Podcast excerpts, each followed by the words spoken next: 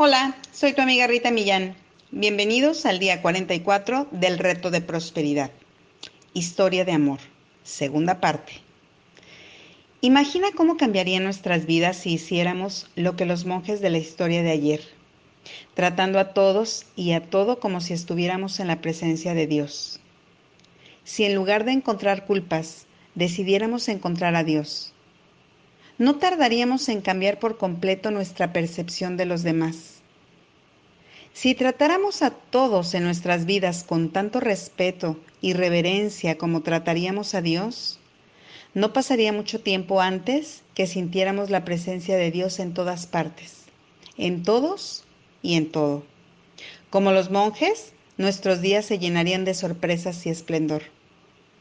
Como lo dijo elocuentemente Nikos Kazantzakis, Dios cambia de apariencia cada segundo. Bendito el hombre que puede reconocerlo en todos sus disfraces. En un momento es un vaso de agua fresca y el siguiente es tu hijo brincando en tu rodilla, o una mujer encantadora, o quizá un camino por la mañana. Cuando nuestros corazones se abren por completo al amor, comenzamos a reconocer a Dios en todos sus disfraces y somos bendecidos. Hace muchos años, una pareja que el esposo de Kate y Kate consideraban amigos se enojaron con ellos por algo que estaba fuera del control de Kate. A medida que pasaron los años, su enojo hacia Kate y su esposo continuaba y eventualmente la relación se deterioró por completo. En resumen, se volvieron enemigos. Años después, Kate comenzó a estudiar espiritualidad y en el proceso de aprender decidió eliminar los juicios y ofrecer amor incondicional a todos y a todas las situaciones. Aunque no siempre lo logró, sí hacía un esfuerzo diario y se sorprendió de lo rápido que comenzaron a cambiar las cosas en su vida. Casi de inmediato, las cosas que ella juzgaba porque no eran armoniosas en su ambiente comenzaron a mezclarse de manera hermosa. Lo que antes había visto como áspero e inquietante, ahora era cálido y confortable. Entre menos culpas vio en los otros y comenzó a enfocarse en las cosas que realmente apreciaba de cada persona, notaba que se sentía diferente acerca de ella misma. Se sentía ligera y libre como si el juicio que había estado cargando por años fuera un peso que había logrado quitarse. Claro, muchas veces se tropezó. Con frecuencia se daba cuenta que de nuevo estaba metida profundamente en los juicios, pero la tendencia de su mente estaba definitivamente cambiando.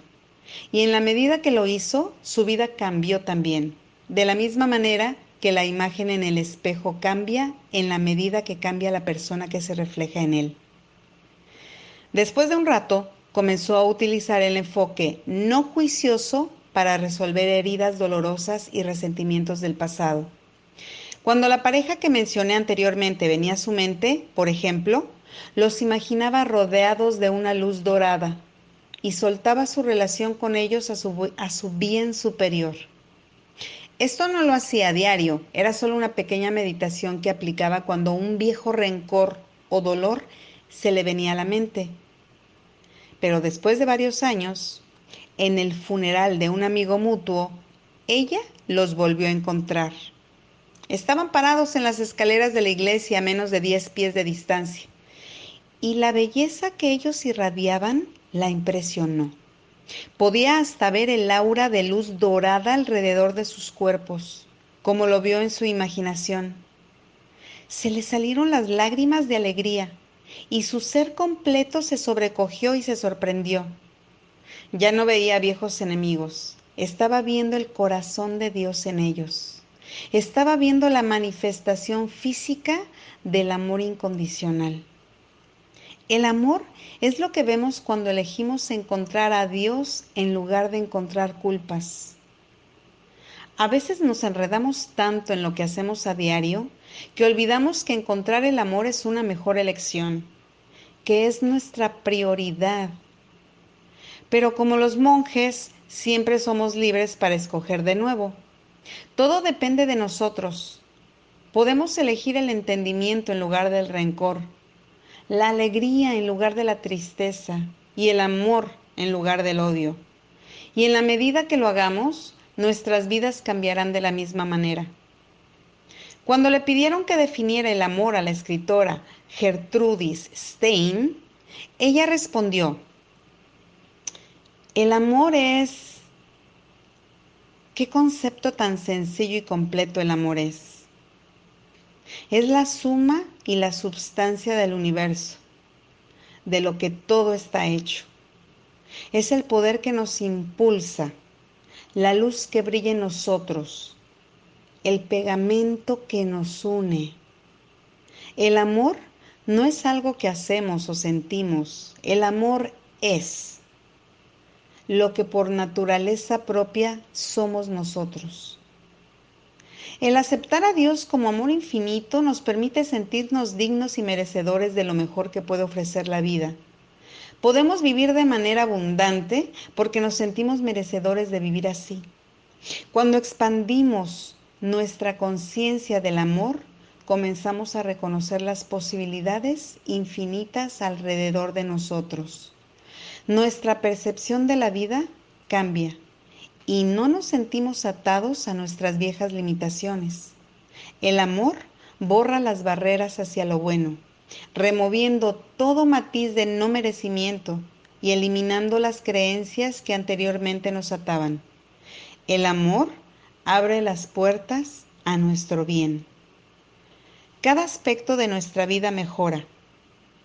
Cuando hacemos las cosas con amor, nos sentimos naturalmente relajados, libres de tensión y de estrés. No tenemos que, no tenemos que estar cuidándonos las espaldas. El amor sembrado nos premiará con el amor cosechado. Y sabiendo eso, comenzamos a esperar lo bueno. Y así fluye hacia nosotros. Se disuelven los miedos y las preocupaciones. Nos sentimos benditos, en paz y armonía con el universo. Nuestras vidas se vuelven alegres y saludamos a cada día con anticipación y agradecimiento. Adicionalmente, la ciencia está de acuerdo ahora con lo que los filósofos siempre han dicho. Todos somos uno.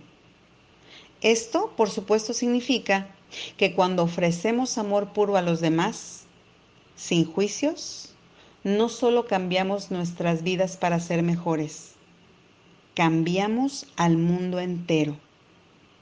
Es una muy buena razón para dejar que el amor prospere en nuestra vida, ¿no crees?